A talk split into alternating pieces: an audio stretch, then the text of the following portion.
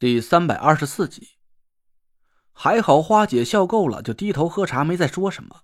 田慧文赶紧低声给我解释了几句：“七宝居组织的拍卖会可是整个中州品级最高的，到这里参加的人个个都是收藏界的顶级大师，人家只在乎拍品的好坏，才不在乎那些虚头巴脑的东西呢。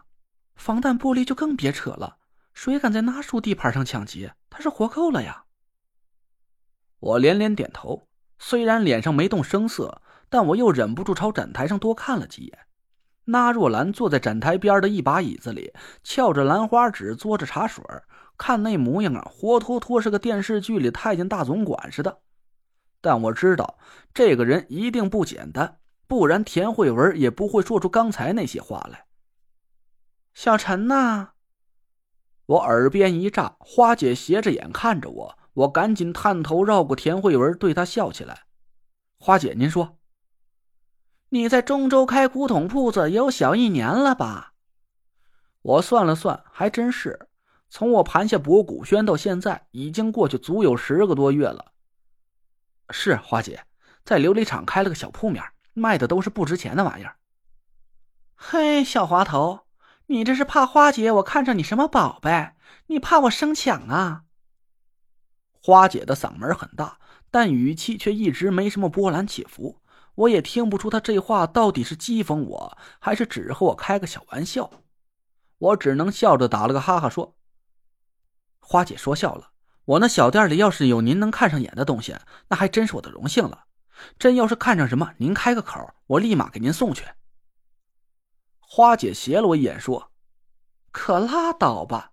你要有好东西，早就藏起来了。”还能摆店里放明面上？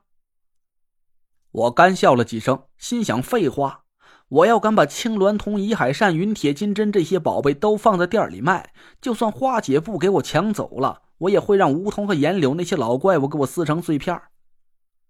哪有？我对古董是真的一窍不通，就我这眼力还能收着什么宝贝啊？不让人坑了都算赚了。花姐，您可是收藏界的前辈高人，我这还得跟你多学着点本事呢。我本以为我这马屁拍的是滴水不漏，没想到花姐却脸色一沉，语气里竟然带着火气。嘿，我还以为你是个乡下来的实诚人，没想到也油嘴滑舌的。不想和我聊天就少废话，省得惹老娘不高兴。我顿时就傻了眼了。我靠，这女人果然都是不讲理的怪物呀！我这一顶接一顶的高帽子给她扣头上，哎，谁知道她莫名其妙就翻脸了。我皱了皱眉头，心里不大高兴了。管他是收藏界的什么高人大神，我平时又没有用得着他的地方，这娘们凭什么和我这么说话呀？田慧文赶紧在我手上捏了一把，我这才没当场跟花姐吵起来。田慧文笑着说：“花姐，我家累赘确实就是个实诚人，他对古董就是一窍不通，你也没必要绕弯子，有什么话可以当面教训。”不然，别说是他听不懂，就连我也以为是你在故意为难我们小贝了。田慧文这几句话是软中带硬，算是回击了花姐一把。花姐愣了一下，回头看着我和田慧文。他不懂，你也不懂。田慧文浅笑了一声，说：“在花姐面前不敢说懂，你也知道，我就是个做房地产的，对古董那点了解还真上不了台面。”花姐沉默了半天，我心里这个解气呀，让这老娘们给我莫名其妙的喷了一顿，我都不知道该怎么回她话了。正面硬刚吧，且不说我和个女人吵架会不会丢脸，我就怕她利用专业知识在今晚的拍卖会上给我下绊子，我还真应付不了她。可我就这么忍了，岂不是太怂了？没想到田慧文几句不软不硬的话，一下就让她哑口无言。我心里暗暗好笑，原来田慧文的嘴皮子这么利索，我以前呢还真没看出来。花姐，算了，我看他俩是真的什么也不知道。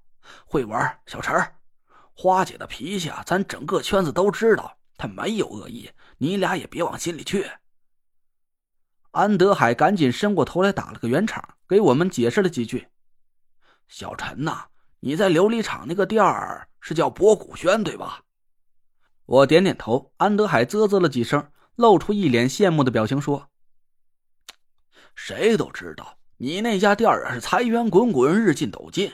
可你知不知道，除了你自己努力经营之外，到底是什么原因能让你一个新开不到一年的店铺生意这么火爆？”我愣了一下，心想：安德海这话还真是把我给问着了。努力经营，我很惭愧，这话呀，我是当不起的。因为自打博古轩开业到现在，我是一件货品也没亲手卖出去过。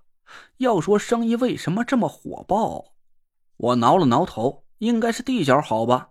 琉璃厂那种地方，寸土寸金，客流量极大，这应该就是我生意火爆的原因了。没想到安德海却摇了摇头，脸上的表情是高深莫测。一个原因是你得到了潘家的鼎力支持。潘成和潘浩可都是收藏界里出了名的人物。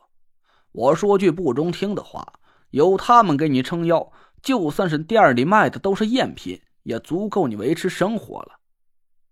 我点头表示同意，确实和安德海说的一样。潘成虽然没直接参与到博古轩的生意上，但潘浩却在失踪之前隔三差五到店里帮忙运营。他家两代经商，对市场趋势的把握是了如指掌。就算是在博古轩里卖袜子，我估摸着呀，都要比其他店铺多卖几双。还有其他原因吗？我也来了兴趣，又问安德海了一句。他先观察了一下花姐的脸色，这才说了下去。还有一个原因，也是最重要的原因，就是啊，你有个好合伙人呢。合伙人？我愣了一下，说道：“蒋亮吗？”对喽，安德海笑着说：“我估摸着你还不知道呢。蒋秃子在咱收藏界里可是有名有号的奇人异士。虽然他不像花姐这么经常出入高端拍卖会，但他那双贼眼可是在圈子里大大有名。收藏界里有句话叫‘蒋王秦后’。”花姐脸色一沉，说：“呸！”就凭他蒋秃子的名号，敢排在我前头？嗨，你看我这张嘴，秦后、蒋王，这可是咱整个圈子里最顶尖的两位鉴宝大师了。这两位从出道到现在呀，大半辈子都没打过一次眼儿。我惊得下巴都快掉下来了。田慧文也不敢置信的看着花姐，花姐的脸色虽然很难看，但她却没有出口反驳。看起来安德海说的这些都是真的。原来我的博古轩生意兴隆，从来就没有一个客户上门索赔，都是靠着蒋亮的名头。我惊讶的半天都没合上嘴。花姐看我和田慧文的表情，也确实不像是在骗她，这才悻悻的哼了一声。那个该死的蒋秃子，总有一天我……花姐说了一半，就把话给吞了下去。我奇怪的看着她。田慧文捏了我一把，我只能回身端端正正的坐好。喂，花姐突然伸过头来朝我一瞪眼，把我吓了一跳。